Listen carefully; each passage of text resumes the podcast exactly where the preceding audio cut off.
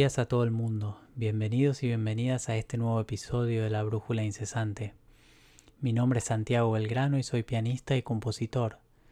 La entrevista de hoy es con un músico muy especial, un pianista y compositor al que todo un país estuvo buscando por décadas. Sus abuelas, Estela de Carlotto y Hortensia Ardura, lo estuvieron buscando durante toda su vida. Estela es sin dudas una de las abuelas de Plaza de Mayo más queridas en todo el país y en el mundo, una mujer a la que adoro y admiro profundamente. Cuando finalmente encontró a su nieto, entre los que lo conocíamos por su música, como Ignacio Urban, escuché a varios decir, qué bueno que el nieto de Estela sea alguien como Pacho. Es un placer para mí presentarles esta entrevista con Ignacio Montoya Carlotto, pianista, compositor y nieto recuperado 114.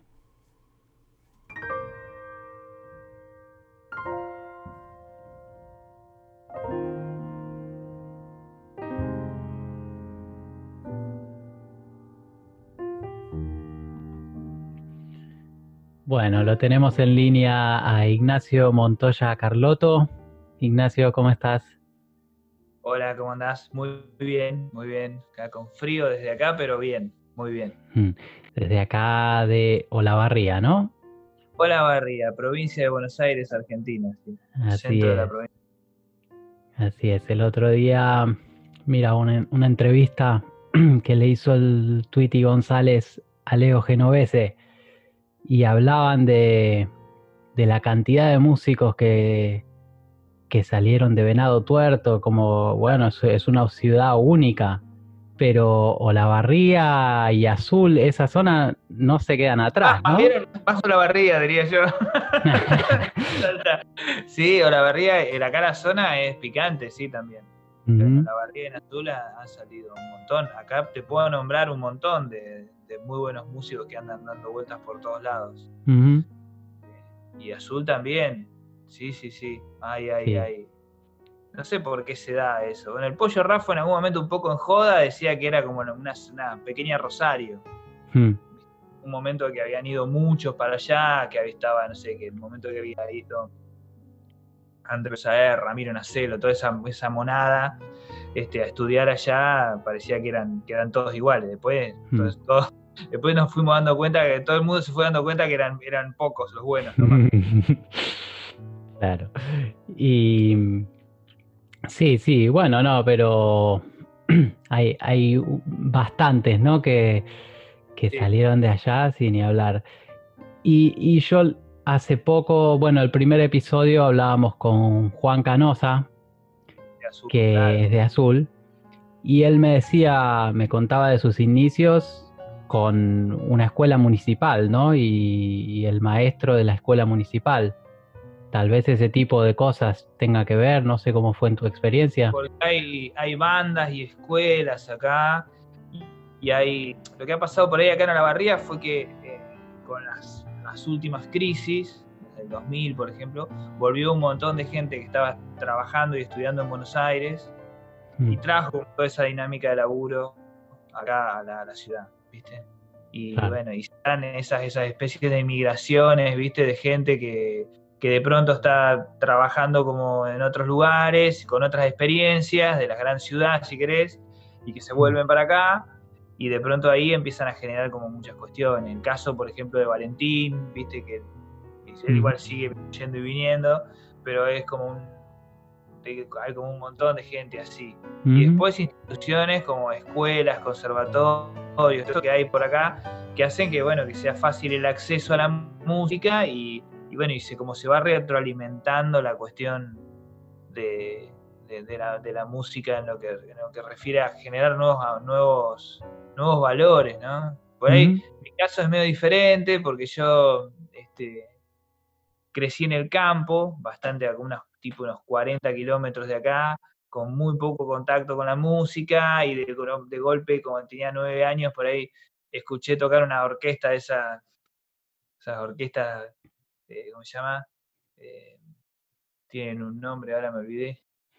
Bueno, como típica característica que tienen de todo, ¿no? que tocan, que se llama una presentación de rock, después tocan tango, tocan boleros, todo, todo Claro. suena medio igual por ahí, pero pero la intención está.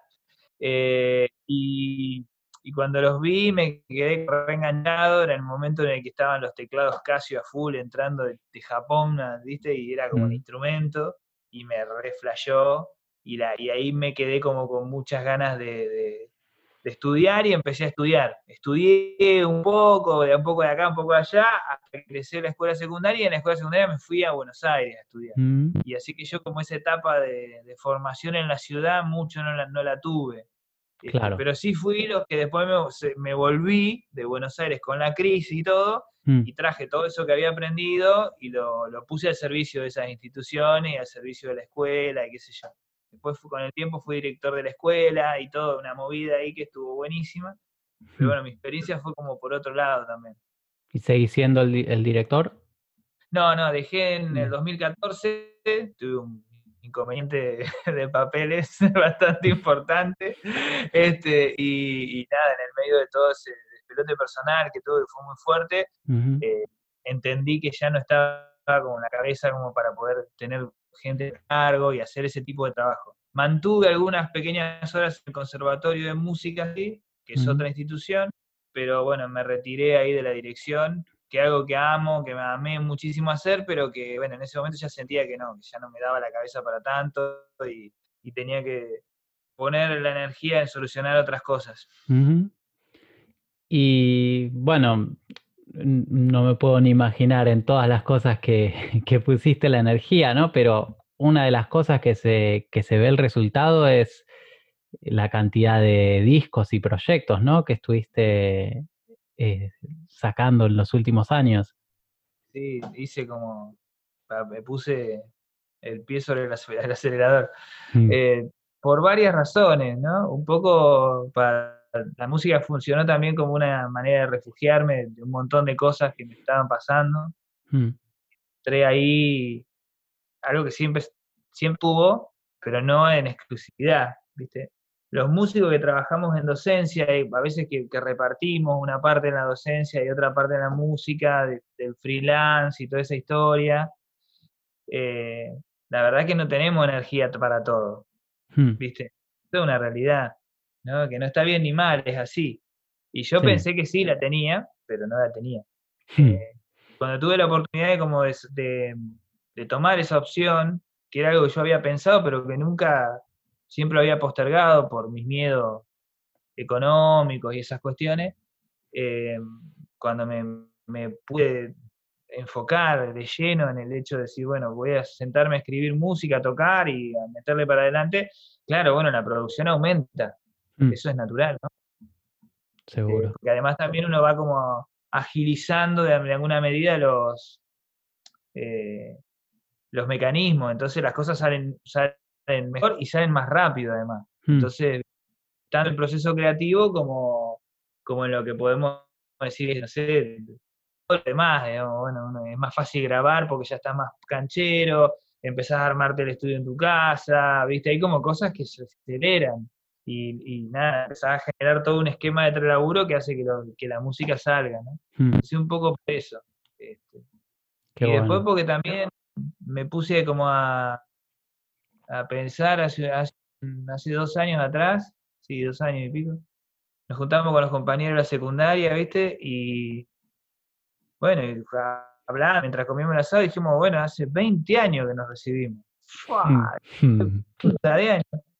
Y empecé a hacer como todo un recorrido, dije, bueno, yo cuando me fui de la secundaria me puse a hacer música, y digo, en estos 20 años tengo, sé, tres discos, cuatro discos, digo, y uno de esos discos es con una, no es una obra mía. Yo digo, pero ¿qué pasa? Digo, si yo escribo todos los días, ¿viste? Le meto pata. Entonces ahí me di cuenta, como así, una suerte de epifanía, que, que fui un gran descartador, mm, ¿viste? Que- Me, había especializado en descartar mi propia obra. Entonces me propuse hacer como toda una, una mirada retrospectiva diciendo, bueno, voy a agarrar todo eso que tengo, ¿viste? Nos junté de mi casa, qué sé yo, discos viejos, grabados más o menos, partituras, cosas sin terminar, eh, cosas que estaban en la compu, ahí viste, bueno, todo eso. Y, bueno, me puse a juntar todo eso y me di cuenta que había un montón de música para, para hacer. Y mm. empecé a trabajar en eso. Entonces dije, bueno, este disco que, que, nunca se editó, bueno, lo grabo en mi casa y lo hago. Entonces, bueno, y pude hacer. De ahí lo que te digo de tener el tiempo también. Este, y ahí pude como, ahí se me, se me empezó a acrecentar la cuestión de los discos. Y sumado a que sigo componiendo y que tengo varios grupos y que escribo mucho para esos grupos. Entonces, bueno, ahí van. Qué bueno. Y decías recién que sos un, o eras un gran descartador. Eso es por este síndrome que tenemos muchos de, bueno, el perfeccionismo y la eh, inconformidad o, o por qué? Y capaz sí, debe ser eso. Sí, de nunca nada está suficientemente bien, ¿viste? y, y, también como cierta cuestión de flagelación, ¿no? Como de, bueno, hay que ser, ¿viste? Y a veces no es así, a veces, bueno, tenés eso para decir y hay que tener claro, me parece, como cuál es el límite de lo que está bien, digamos, que está más o menos estructuralmente bien hecho, y después hay cosas que son, están buenas de verdad, y hay cosas que quedan como medio ahí. Pasan, ¿no? Pero me parece que está bueno cerrarla, como cerrar las composiciones y, ponerlas a consideración. Sí, yo era demasiado exigente, pero aparte de re al pedo, porque en, esa exigencia una tendencia a complicarlo todo. Hmm. Pero zarpado, ¿viste? Entonces una de las cosas que encontré revisando esa obra era que la música estaba bien, pero estaba complicada el pedo. Claro. Entonces era bueno sacar, pasarle, viste, la lija así, esto, va, va, va, y quedaban cosas que bien, viste, estaban buenas. Entonces digo, pero ¿por qué no lo hice así? Bueno, uno no, no, no, sé, supongo que no, no confía en uno mismo también, ¿viste? Y como uno estudió, como uno estudió, no puede ser tan simple, ¿no? El resultado. si, yo estudié un montón. claro, eso, bueno, eso es una clave, ¿no? Esa cosa de me sale, sale fácil, no puede ser. ¿Viste?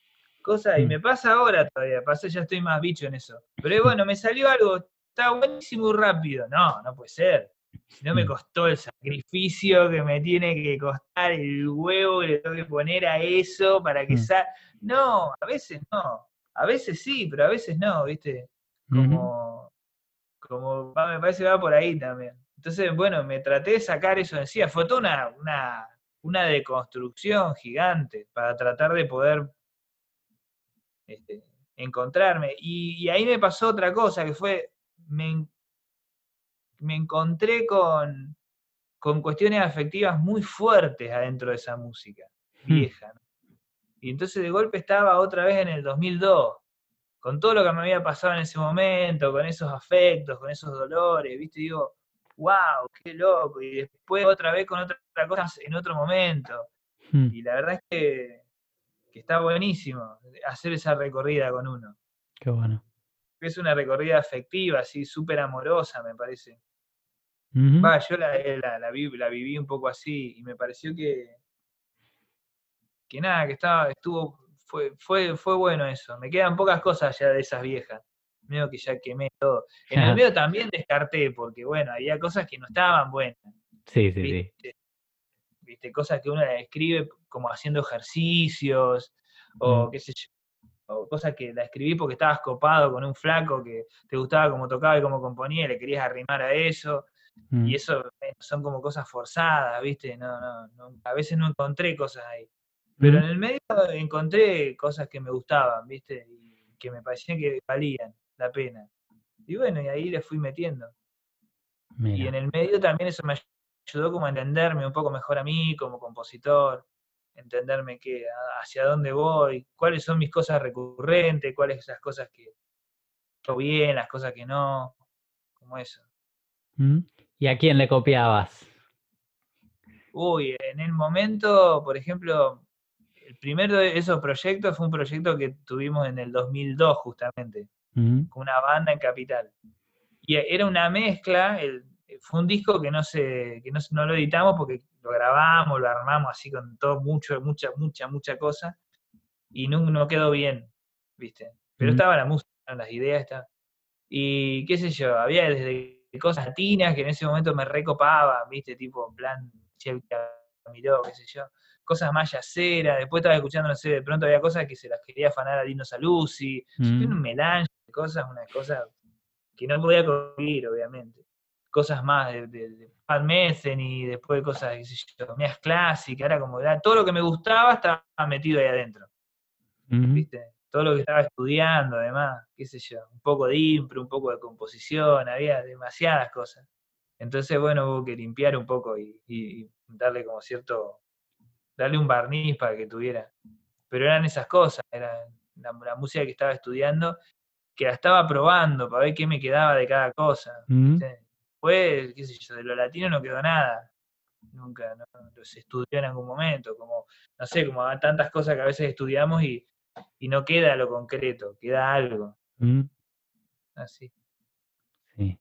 Sí, y bueno, cuando, cuando uno revisa tu, discografía y escucha el material, se encuentra con un poco de todo también, ¿no? Un poco de tango, un poco de folclore, influencias del jazz, eh, cosas para cuerdas, escuché por ahí también.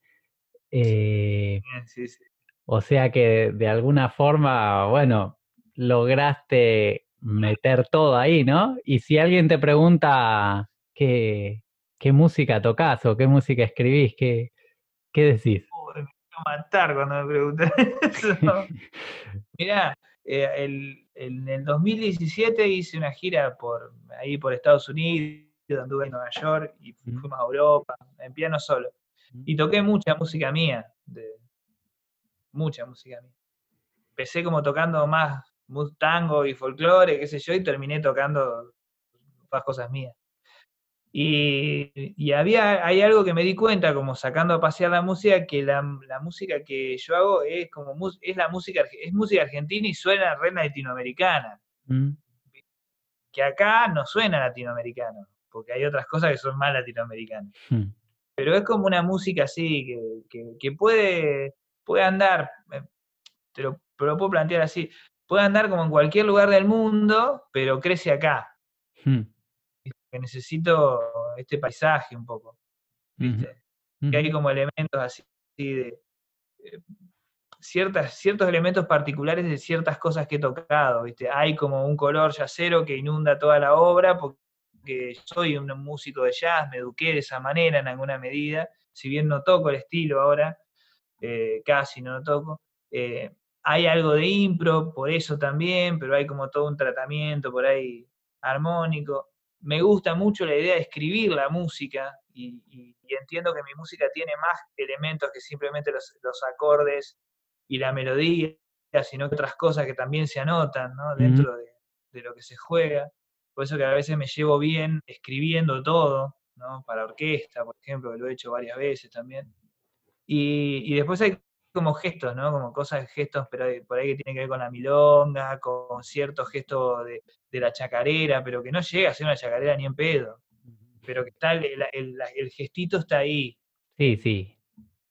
El se, Se escucha la influencia, digamos. Exactamente. Es como, bueno, hay una receta que vos por ahí no, nunca sabes cuenta cuáles son los, ingredientes, pero eh, sabés que algo de eso hay.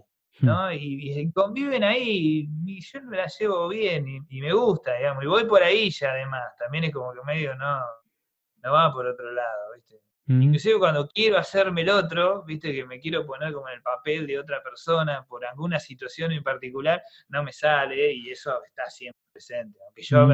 creo que no, viste, está ahí siempre. Seguro, seguro. Che, y me decías recién que estuviste por acá, por Nueva York, y en tu paso por acá salió un disco también, ¿no? En el estudio de Luis Baqué. Sí, sí. ¿Y cómo fue, esa experiencia? Y Luis me, fui me fue a escuchar al, ahí al, consulado, al concierto. y, y bueno, nada, qué sé yo, toqué y me dice, bueno, veniste al estudio, vamos a grabar una de estas cosas que, había una música que le había gustado. Bueno, me fui, el único día libre que tenía, eh, tomé el tren, me fui hasta la casa y empecé a grabar todo que yo tenía mío, como toda la música que tenía. Y la verdad que no, me estaba muy conforme con cómo me había salido la música que yo tenía preparada, salvo algo. Y en un momento este, Luis me dice, bueno, improvisate algo, a ver cómo... Tocó unas impro. Y ahí salieron toda una serie de piezas, de, piezas improvisadas, que cuando después escuché, mientras seguía el viaje, ¿no? estaba por Europa, seguí escuchando yo esas sesiones, y cuando empecé a escuchar me empezó a gustar lo otro, lo otro estaba como bien, realmente, estaba bueno. Y ahí fue que elegí esas piezas, bueno, hicimos algunos retoques, qué sé yo, les puse títulos, y el grueso de ese disco fue un disco de música improvisada, con, formas y todo, pero como que se salió en el momento. Mm. Y está buenísimo porque no sé si hubiera hecho un disco de piano solo mm. eh, de una manera. Fue una, como un accidente lindo, ¿no? No sé si hubiera hecho otra cosa. Es, toda una institución el, piano solo, ¿no? Es, es difícil de aproximarse a eso. Sí, porque vos abrís Spotify, ¿viste? Y hay 3 millones de monos que hacen broma. Porque aparte vivieron hace mil años, ¿viste? ¿Qué sé yo? Ponen Pilevan, Torea, Kay Jarrett, qué sé yo. Te puedo nombrar cientos de los conocidos. Después hay, hay unas segundas líneas que son tan buenos como estos. Y todos, viste, con esa cosa del piano que suena como la gran 7, que todo está bien, que no hay necesidad que suenen más instrumentos, viste, está todo perfecto. Y uno dice, ¿qué voy a aportar yo a mm. eso? Nada, si voy a hacer un disco más para ensuciar ahí. como fue un disco así que salió con composiciones mías, yo respeto mucho más lo que compongo por ahí que lo que toco, mm. eh, eh, dije, bueno, eh, esas improvisaciones eran como posiciones en el momento, entonces me pareció que tenían lo necesario para poder editarse. Qué bueno. Bueno, y leí por ahí que estabas con planes eh, de presentar Inocencia Repetida. Exactamente. Eh, ¿Para cuándo, bueno, te, te, paró todos los proyectos la cuarentena o, eh, más, más o menos, porque paró todo lo que es el, natural presentar de estas músicas, ¿viste? Esta cosa de, bueno, vamos a presentarla, un teatro, qué sé yo, eso, eso sí se detuvo. Mm. Pero el disco de, del septeto, eh, que es como, septeto es como, yo siento que es como mi, nave insignia, ¿viste? Es como, toda la música mía puede entrar ahí sin ningún tipo de problema. Mm. Tanto por los músicos que lo componen, que son músicos que, que han trabajado mucho conmigo y que se han esforzado mucho en, tratar de entender cómo tocar esta música, tocar esas distancias que hay entre el folclore, el jazz, el tango, la música de cámara, este, y que trabajan muy seriamente conmigo y mucho, y son de acá de la barriga además. Hmm. Y, además esa orquestación, todo hace que todo lo que yo necesite está ahí, ¿no? Y, y además digo con, mucha, con mucho énfasis para ello. Y, ya veníamos trabajando en un repertorio, lo ensayamos a final del año pasado, y por unas cuestiones de agenda pudimos grabarlo el 2, 3 y 4 de enero. Y lo hmm. grabamos, ¿sí? Grabamos, nos fuimos de vacaciones y cuando volvimos pasó todo esto y tuvimos que parar. El disco se terminó, lo mezcló y lo masterizó Luis ahí en Nueva York, hmm. que ya es ya venimos trabajando hace mucho con él, y la verdad que me tiene re contento, porque es un disco de canciones además, mm. que una cantante se llama Inés Madío de acá que es, extraordinaria, y bueno, y todos los demás muchachos, y, la verdad que me tiene súper contento. Tan, tan buena fue la sesión y tan bien la pasamos que después, cuando llegué a casa, dije, capaz que fue toda una ilusión, ¿viste? Esa veces que te metes a grabar está todo re bien y después cuando lo escuchás decís, no, la pasamos mm. bien, pero no estaba tan bien la música. Y cuando llegué acá y puse las, referencias que tenía, me, di cuenta que no, que estaba bueno y me re gustó y, me encantan las 11 canciones. Este, estoy esperando poder presentarlo. Ahora estamos haciendo el arte de tapa mm. y lo vamos a, presentar así en, en, sociedad, virtualmente, y después lo empezaremos a tocar cuando se pueda. ¿Y cuando, ¿Para cuándo planeas eh, presentarlo en sociedad, virtualmente al menos? Y yo pienso que el mes que viene, por ahí va a andar, va a andar ya. Mediados, mediados de junio ya tendría que estar. Buenísimo. porque también tengo ganas, viste, de hacerlo porque, eh, fue muy raro, porque además lo grabamos, lo ensayamos, lo veníamos tocando, ¿no? La música, pero lo ensayamos en dos o tres semanas, la grabamos en tres días, Luis se copó y lo mezcló y lo masterizó en una semana, y yo estuve como un mes y medio para ponerle el título. No había, había tildado ahí.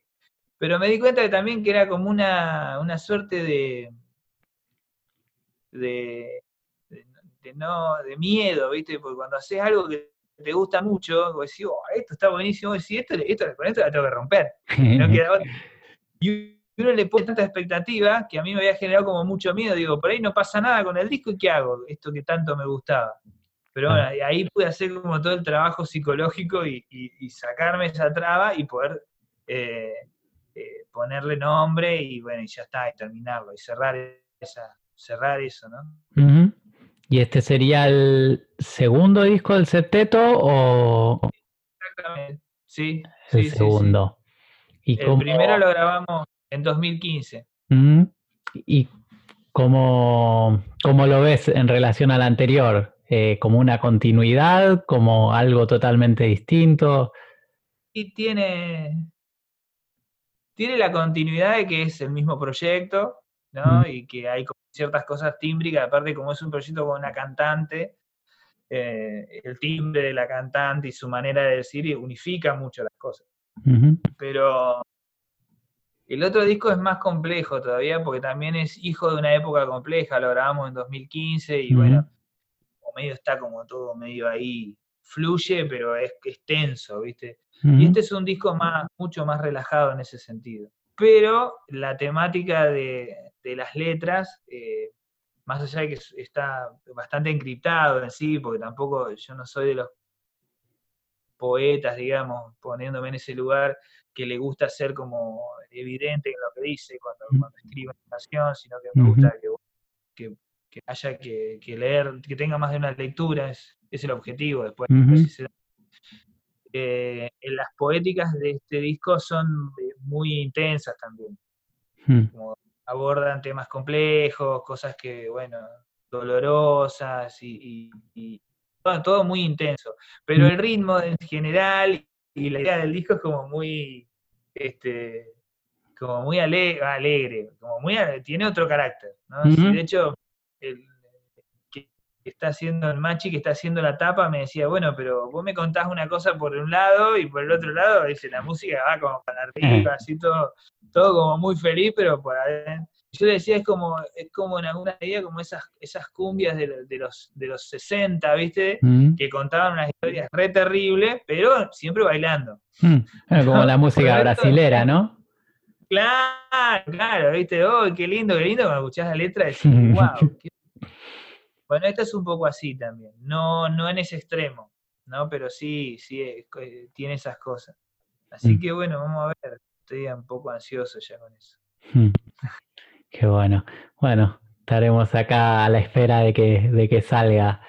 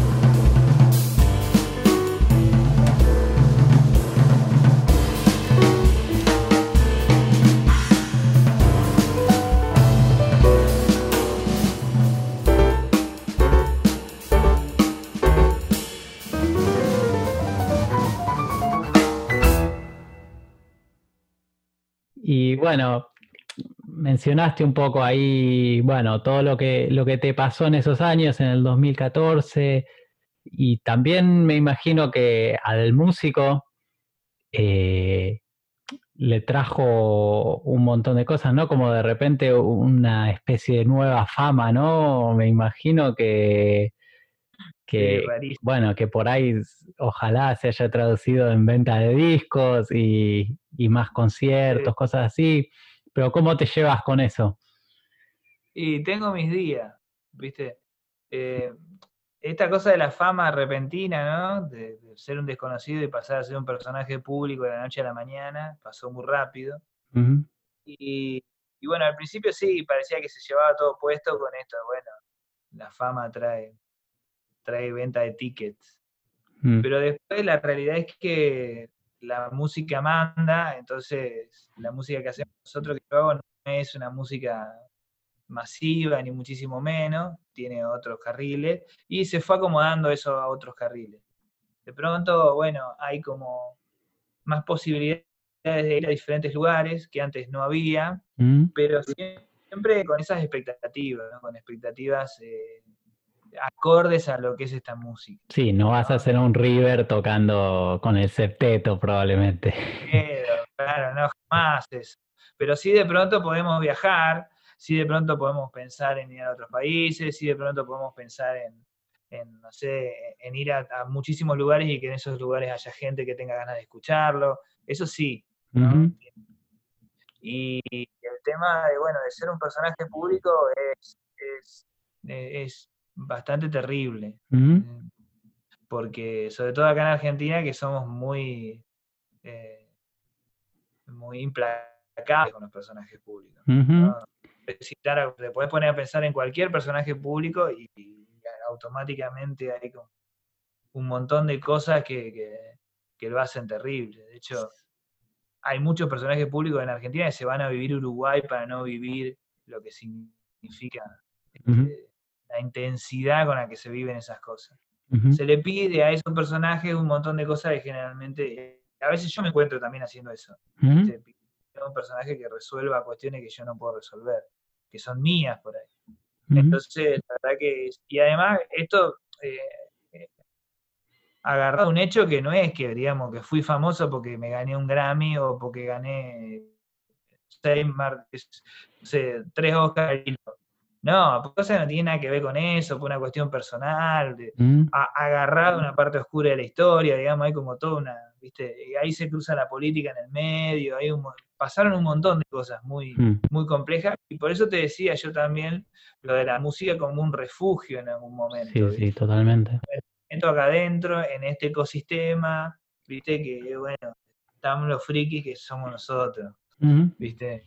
Sí. Después tuve que salir, pero bueno, este, también por ahí esta cuestión de, esto que vos decís, del personaje conocido, hace que esta música de pronto llega a algunos lugares que no llegaría naturalmente. hay gente que por curiosidad se acerca y se sorprende escuchando cosas que no escucharía, porque bueno, los nichos existen y a veces son demasiado cerrados, ¿viste? En la música. Los, guetos, el algoritmo de la vida, digamos. Sí.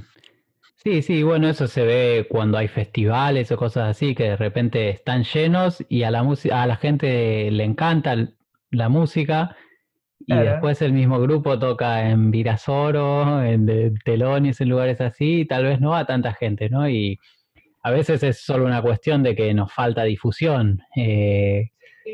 Sí, falta, sí. Yo creo también, y esto lo aprendí eh, como en los años, ¿no? Creo que va ahí como uno eh, vibra como en ciertas frecuencias y y la música que hace uno tiene como esas ciertas frecuencias a la cual le, resuena a alguna gente y a otra no. Y eso no es porque seas más bruto o menos bruto, porque sea más sensible o menos sensible, simplemente que hay gente que, que no, no, no, le pasa a la música como nos pasa a nosotros esto que hacemos. Y bueno, y es así. Y, y, sí tiene que ver también, quizás así, con, con cierto grado de complejidad, digamos, y pasa en todas las artes, digamos la literatura más compleja es más difícil de que encuentren muchos lectores que esos bestsellers que se leen solos. Y, que yo hago de pronto no es una música que se lea sola. Hay que, hay que sentarse, hay que participar y te tenés que poner a escucharla y te tenés que meter un poco la cabeza ahí y, mm. tenés que entender esa estética y, vibrar de esa manera. Y hay veces que pasa y hay veces que no. Mm. Este, por eso yo me parece que a veces sucede eso que vos decías, eso es muy cierto, ¿viste? Lo de los festivales y eso. Este, pero bueno, es. Yo creo que tiene que ver con eso, un poco, con, las y con que, bueno, hay momentos para, la, para algunas músicas y otros momentos no. ¿Qué sé yo? A mí me pasa, yo escucho muchas cosas muy distintas y hay veces que escucho cosas que, no sé, no me atrevería a, a blanquear que escucho, ¿no? Bueno, no te voy a preguntar como qué, entonces. porque te voy a mentir, aparte, te voy a mentir. Está bien.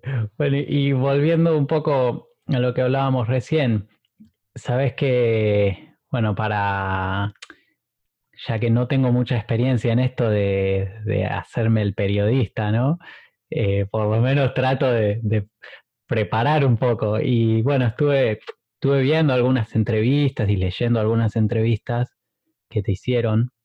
Sí, y sí, pero y a veces, a veces me pasa que siento, siento totalmente la mala leche que, que viene o la mala, ¿no? Como que, como que están tratando de sacarte algo que, de lo que no quieres hablar o algo que, como viste, meter ahí como...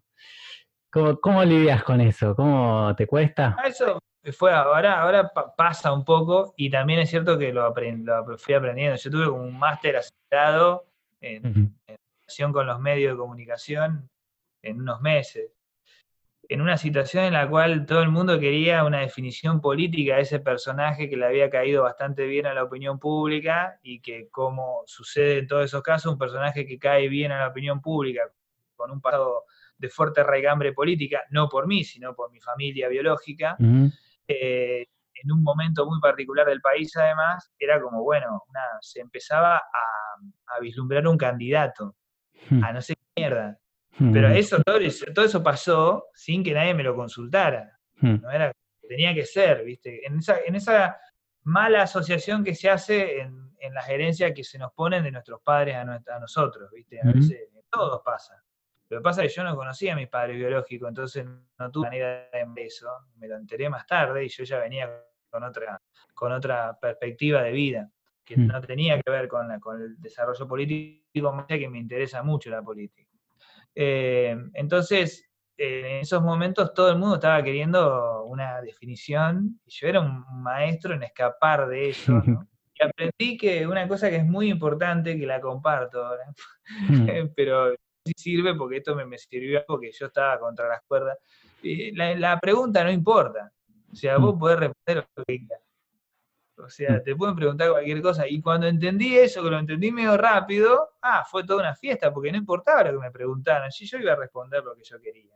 Mm. Entonces, capacidad de poder irse de ahí. Lo que sucede que, bueno, que si el periodista es insistente y quiere, quiere hablar de eso, eh, cuando entiende que vos, que, vos le cambiaste la cancha todo el tiempo, se empieza a sentir incómodo y eso se empieza a, transmitir a, la, nota y la nota se empieza a poner tensa, se empieza a poner tensa, hasta en un momento ya no se resiste más. Mm, en líneas generales, bueno, eh, me, pasó eso. Hoy por hoy ya no pasa, digamos, ya la persona que me llama me llama sabiendo de qué vamos a hablar y generalmente sabe de qué, de qué, con quién está hablando. Mm. Muchas veces la respuesta era, me parece, una respuesta que yo hacía, me, da eh, que yo le decía era, mirá, fulano, quien fuera, decía, me da la impresión de que vos te equivocaste de persona. y ahí le, contaba a quién yo creía que él, creía que yo era. Digamos, mm. pensando que yo soy especial algo y yo simplemente soy un flaco que toca el piano y que no tiene muchas ganas de hacer otra cosa. Y a partir de ahí, viste, era como se escuchaban los ruidos de papeles del otro lado, como buscar preguntas, viste. Mm. Pero, pero bueno, es así, viste, qué sé yo. Eh, hoy por hoy ya lo tengo como más resuelto, porque primero no me enoja, en un momento me enojaba, no me sorprende y además también es la habilidad que uno agarra como para poder salirse de esas situaciones, porque verdaderamente es eso. Tiene que ver con, un lugar que se, me quería asignar que claramente no era para mí. Mm. ¿Viste? Todo el mundo estaba muy convencido para que era así. ¿viste? Mm. En un momento yo me acuerdo de haber ido a algún lugar y me decía, pero por favor, querido, que sea no sea candidato a concejal. claro. si algo, vas a tocar el piano, ¿viste? Y sí, yo como muy convencido, digo, yo pienso que cambio el mundo así. Mm. Evidentemente nadie ¿viste? Pero mm. bueno, después las cosas se empiezan a acomodar, ¿viste? Yo mm. también entiendo, entendí ahí en ese momento todo lo que sucede con la seducción de la fama y, las luces de colores. Y ahí mm. entendí a todo el mundo que se fue por ahí. Lo entendí, claro, porque de pronto eh, empiezan a aparecer un montón de cosas que vos decís, mira lo fácil que sería. Y, y bueno, y ahí también entendí por qué muchas veces, muchos seducidos por eso, este, ocupan cargos que son muy serios, que necesitan mucha capacidad y que necesitan mucha, eh, mucha experiencia, ¿viste? La política no es joda. Hay tipos que están en política desde una unidad básica, militando, pegando carteles, haciendo como todas las inferiores, después pasan, juegan en la tercera de la política, ¿viste? Llegan a la primera de la política. Y vos vas a venir como un, un eh, paracaidista, nada más que porque sos famoso y hablas bien en los medios y medís bien en las encuestas, pero estamos todos locos. Así está la política también. sí. Los outsiders, viste, que vienen, que ahora aparecen por todos lados, tipos que no vienen echados por la política, porque no vienen con problemas de ningún lado, porque vienen de otra parte, pero también vienen sin ningún tipo de conocimiento. Y eso en un momento se nota. Entonces es como si un tipo porque fuera conocido, nada, puede empezar a tocar el piano. No, para tocar el piano tenés que estudiar, tenés que hacer... Para todo es así. Entonces nada, e, eso lo entendí también estando ahí. ¿Mm? Por suerte, pues si no, estaría, capaz que estaría haciendo algo de eso, no sé. Y tampoco critico a los que lo han hecho, porque a lo mejor a algunos se les, suceden estas cosas y le encuentran una vocación, ¿viste? Y dice, bueno, a ver qué onda, y encuentran algo que, yo ya tenía todo muy resuelto por otro lado, por eso. Totalmente. Y bueno, y también vi que igual tus, tus intereses o tus compromisos eh, sociales, de alguna forma también los, los resolves o los, los enfocás de, por otros lados también, ¿no? Vi, vi por ahí, por ejemplo, que estuviste trabajando con esto de cultura por penales, eh, yendo, contaba un poco cómo fue esa experiencia. Eso fue, eso fue antes de toda esta historia, pero bueno, era con, estaba bastante más comprometido todavía con el tema de docencia y me ofrecen formar parte de un, de un taller de música que organizaba el, Instituto de Cultura de, la, provincia de Buenos Aires, adentro de la unidad 2 de Sierra Chica. La unidad 2 de Sierra Chica, que es una unidad que para nosotros escogida porque la tenemos acá integrada a la ciudad. Este, es esa unidad tan famosa de máxima seguridad, un panóptico muy antiguo, con muros de piedra, y una, una cárcel que parece de las películas, que son de donde hace unos años, unos cuantos años ocurrió un motín muy terrible, con cosas, pasaron cosas inenarrables ahí. Y bueno, y en ese lugar está como los tipos más picantes del país están ahí. Mm. Entonces me ofrecieron ese trabajo y yo, bueno, accedí, hice toda la capacitación, todo, y, me y para mí fue como, como docente, creo, una de las, de las cosas más, eh, más intensas que pude vivir y, y, de las cosas en las cuales sentí que la docencia y lo que yo estaba haciendo era más necesario que nunca. ¿Viste? Porque era ir a darle algo a alguien que desesperadamente lo estaba pidiendo sin tener, sin tener manera de pedirlo. La verdad que fue una experiencia increíble. Durísima, muy difícil porque en ese momento había unas rispideces entre la institución que nos llevaba a nosotros y la institución carcelaria que no quería que entremos. Mm. Entonces fue muy tirante la situación y en el medio se vieron muchas cosas difíciles estando dentro de la unidad carcelaria. Y ahí entendí también lo que significa la, perder la libertad, lo que significa todo, porque uno cuando entra ahí deja el documento y sos uno más. Hmm. Bueno, sabés que salís, todo bien, pero hasta que no salís, estás ahí adentro. Hmm. La verdad que es, como muy, muy, complejo, más allá de las realidades que uno ve, que son terribles. Ahí entendí también esta cosa de esta situación de postura, ¿no? Que uno tiene que aprender a estar bien para poder ayudar al que no está bien y entender todo el tiempo que los problemas son de él y no de uno. Pero no en una cosa de querer, oh, vos tenés problemas y yo no, sino que para poder ayudarlo uno tiene que estar como en un nivel de sanidad más, mucho mejor que ellos y entender eso, ¿viste? Y, poder switchear eso, digamos, poder decir, esto es mío, esto no es mío, esto es mío, esto no es mío, eh, fue algo que me, enseñó mucho para la vida, ¿no? Entender, para entender cómo ayudar a alguien llegado el caso que puede ayudarlo. Mm. La verdad que es una experiencia brillante. Eh, la hice por cerca de un año y pico, no sé si es una experiencia para hacerla por más tiempo, al menos mm. para mí, pero en ese año y pico la verdad que aprendí cosas que no, que no podría haber aprendido en otro lado. Y fuiste con, muchos eh, juicios formados, muchas ideas que, una vez ahí te diste cuenta que no tenías ni idea o no, lo que pasa Es que si, uno hace lo que tiene que hacer, digamos, eh, e ingresar a una unidad carcelaria de esas características requiere una capacitación previa de unos meses. Mm. yo la hice, hicimos, la hice en La Plata, estudié para eso, me preparé, y ahí te advierten otros que están más cancheros que uno, un montón de cosas que igual hasta que no las ves no las crees. Mm. Y, bueno, y ya te desarman un poco el juicio, ¿viste? Y cuando vos mm. llegás ahí decís, bueno, antes de esto, mucho antes, yo viviendo en Capital, ya había tenido muchas aproximaciones a, las escuelas de, que funcionaban dentro de las villas, este, ahí en el, Gran Buenos Aires, en Lanús, en, en, en algunas de estas villas ahora son gigantes y en ese momento no eran tan grandes, mm. íbamos a tocar mucho las escuelas, entonces ya había como toda una realidad del desposeído, que es, digamos, ese desposeído es el, que va a ser después el usuario de la cárcel, seguro, porque mm. una de las cosas que uno encuentra dentro de la cárcel no son las cárceles esas que te muestran las películas de Estados Unidos, en donde están los, los gángsters, no, son todos jóvenes eh, y pobres los que están en las eso es así. Ahí uno se da cuenta también de otras cosas, ¿no? Hmm. Eh, así que ese es el, prejuicio que tenía, que lo tenía, eh, me lo empezaron a desarmar en la capacitación y cuando entraste olvidás, ya está, es otra historia, la cabeza se va para otro lado. Sí. Bueno, y contabas recién que, te hicieron miles de entrevistas eh, en los últimos años. ¿Y qué, ¿Hay algo que decís, ah, me, hubiera gustado que, me pregunten o nunca me preguntan esto o... Y nunca te preguntan cómo estás. Siempre lo presuponen, ¿viste? Eso es una, es una... Porque es una pregunta repava, pero nadie te pregunta cómo estás. Pocas veces, muy pocos periodistas te preguntan cómo estás, pero no diciéndote cómo estás, porque vos decís cómo está, la respuesta es bien y se terminó. Claro. No que, alguien te dé una vuelta para preguntarte cómo andás.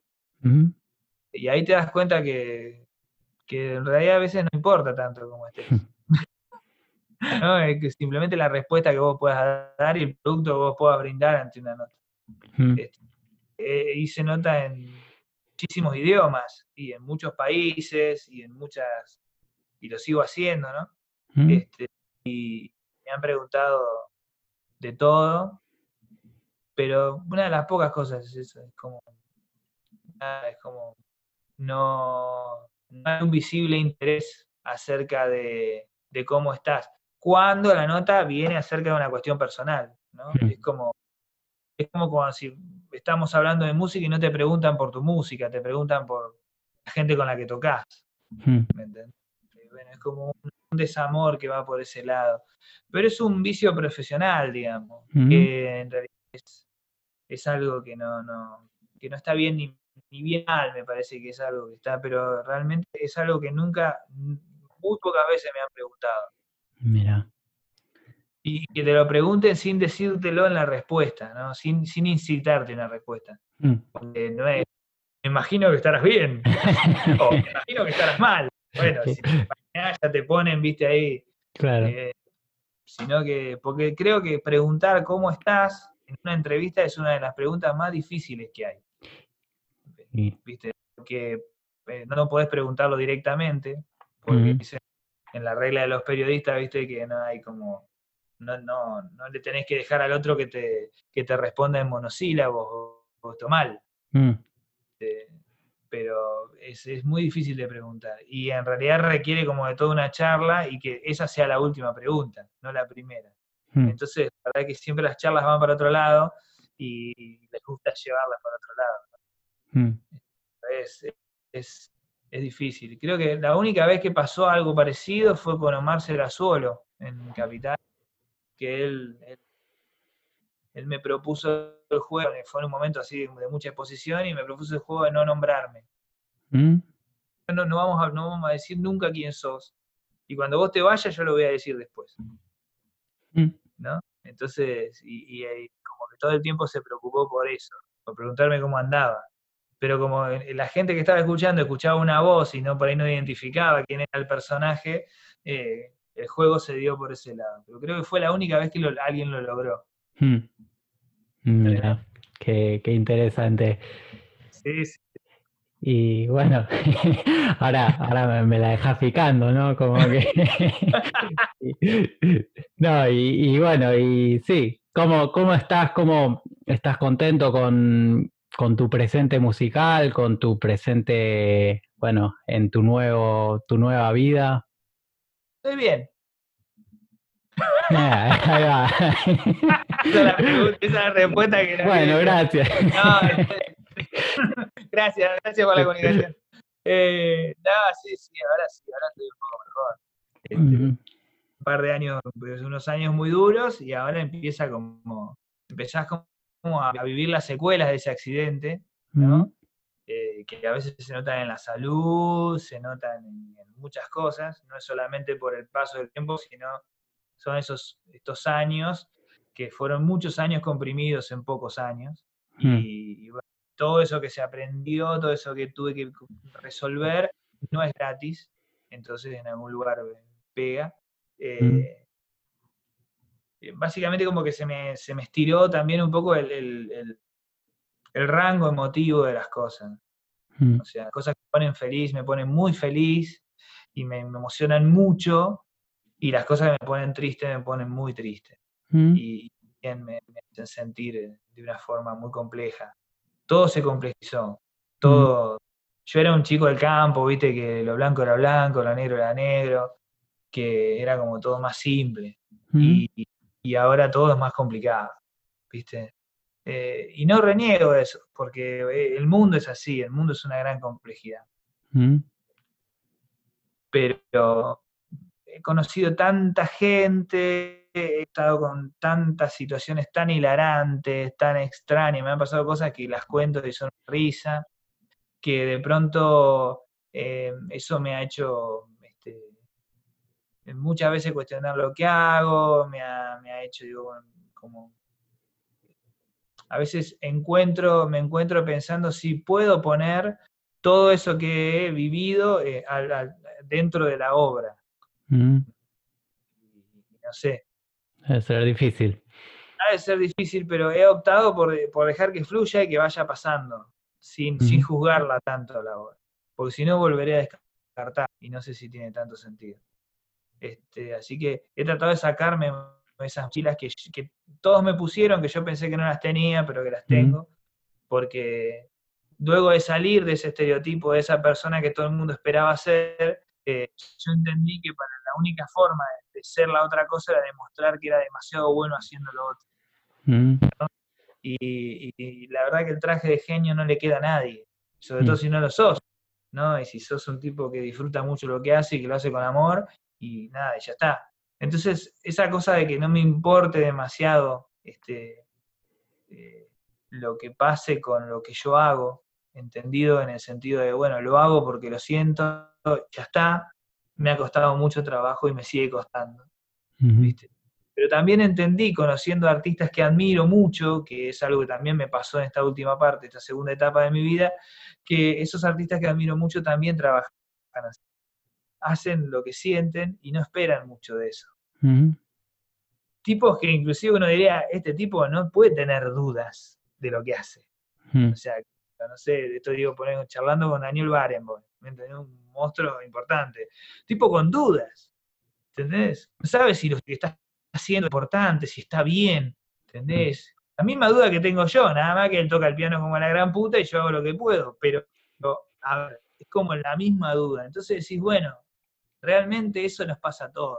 O sea, liberémonos, liberémonos y, y, hagamos, y hagamos ahí. Pero, pero bueno, es eso, es, es, es a veces mucho, a veces es mucho para haberlo vivido, pero no me aburro, eh, mm. no, eso te lo puedo asegurar. y para ir cerrando, eh, ¿qué cosas te hacen muy feliz ahora en estos días, en esta o en esta, en estos años? Y en estos días, en estos años, estoy como reaprendiendo algunas cosas. Eh, yo durante cuatro o cinco años estuve como arriba de un avión, literalmente y poéticamente, mm. ¿no? Muy rápido, ¿no? Y en un momento tuve que parar la pelota solamente para que los problemas me llegaran y poder empezar a resolverlos, ¿no? Como una actitud pedagógica, una actitud de, terapéutica, ¿no? Mm. Y, y bueno, y dos años así, medio, un año medio complicado el anterior en ese sentido, y que me repercutió bastante en el cuerpo. Y ahora disfruto, por ejemplo, de sentirme bien, de levantarme un día que no me duela nada, es como una, no lo puedo creer. Disfruto, no sé, de hacer tostadas a la mañana, ver esas pavadas que, pensé que había olvidado. Disfruto mucho de mi hija, que tiene, ahora cumple cuatro años en una semana y pico, y, nada, es como una cosa que, está como fuera de control, ¿viste? A ella no le importa nada. Entonces, este, eso, es, eso, es un gran disfrute. Y he aprendido a reconectarme con, lo, con el hacer, con, el tocar el piano, con el componer, con el trabajar en la música que me gusta, con, con, la excitación de un nuevo trabajo, de, de, nada, de, hacer algo, que un proyecto nuevo, ¿no? Y, con, escribir música, que me divierte mucho y que es como lo que más, mi PlayStation es eso, ¿no? Sentarme, ¿qué pasa? Pongo esta nota acá con esta nota acá.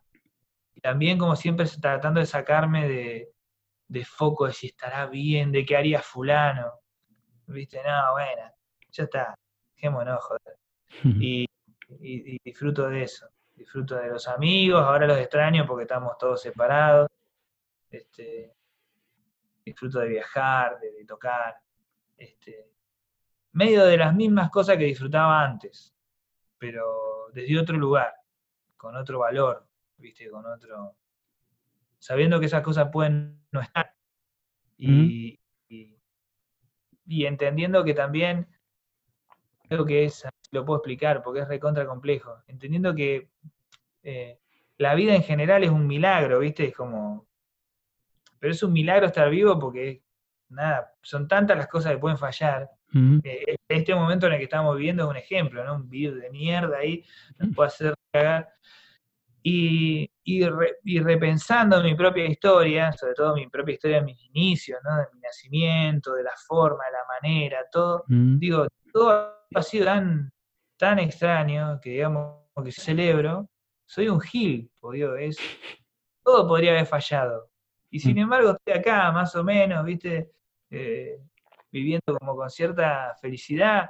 Entonces, bueno, eh, ya no puedo ser feliz como era antes porque era inconsciente. Ahora soy consciente de otras cosas que no sabía que existían. Muchas. Entonces, eh, la felicidad se construye de otro lugar ahora. Por eso también este, el nombre del disco nuevo se llama así, ¿no? Inocencia repetida, ¿no? Que es como hay algo que no se repite cuando se pierde, que es la inocencia. Mm. Y, bueno, el disco habla mucho de eso también. Mm. Entonces, bueno, la inocencia uno la, ve repetida en los hijos, eh, en los más chiquitos, ¿viste? en otros, que no, son, no, somos, no somos nosotros. Entonces, eh, haber perdido esa inocencia para mí fue, creo, parte de ese momento. Del 14 fue eso, romper la inocencia y porque era diferente. Mm. Y y bueno, esa pérdida de inocencia viene con el combo de crecer y de, aprender otras cosas. Pero eso vuelve más. Entonces hay que armar el, el, dispositivo de felicidad y lugar. Me parece. Qué bueno. Bueno. Bueno, muchísimas gracias entonces por, No, no, me, me encantó, me encantó. Y siempre lo último con lo que cerramos es eh, una recomendación de algún libro, algún disco, alguna película que, Ah. que se te ocurra. Ah, te puedo decir, te puedo decir. Una película que acabo de ver que me gustó mucho Mm, es El Insulto. El insulto. El Insulto, ¿sí?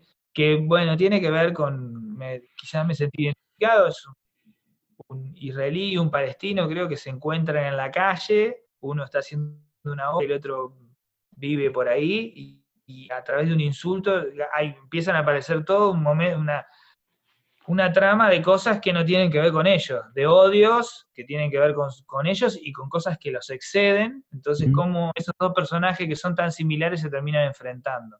Y me parece increíble.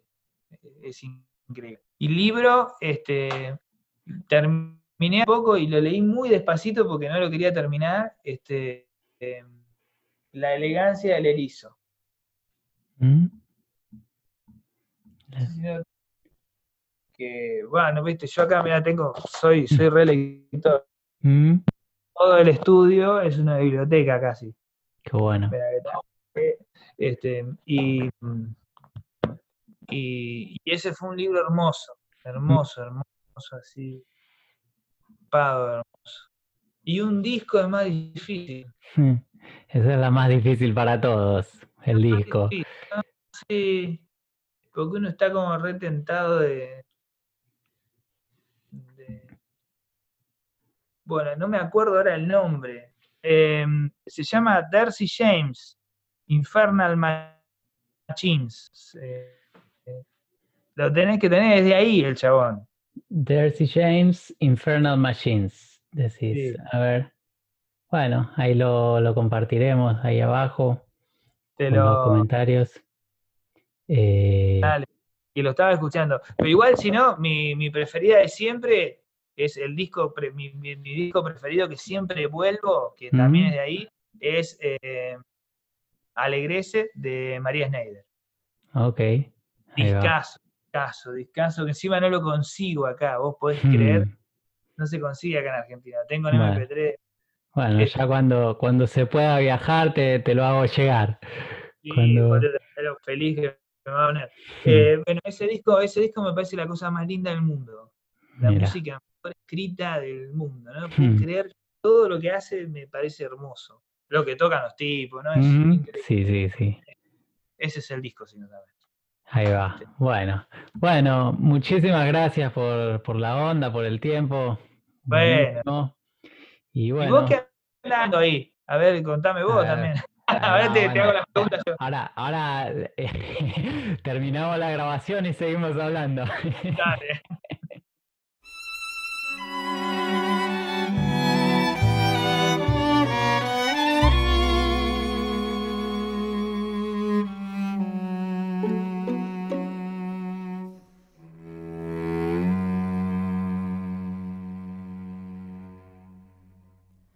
La lluvia se cae dejando tras sí un sordo relincho de agua para que la flor se sienta pesar y el tallo no pueda alzarla. Caen tras de mí las gotas de un canto alegre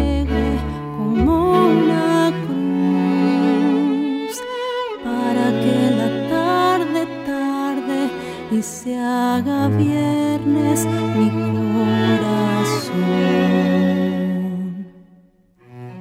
Mis manos se van queriendo apartar cortinas de agüita dulce para que el camino las deje mostrar y puedan seguir su nube.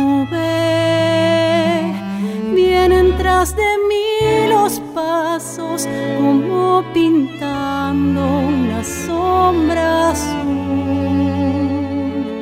para que se llene el charco y se haga barro mi corazón.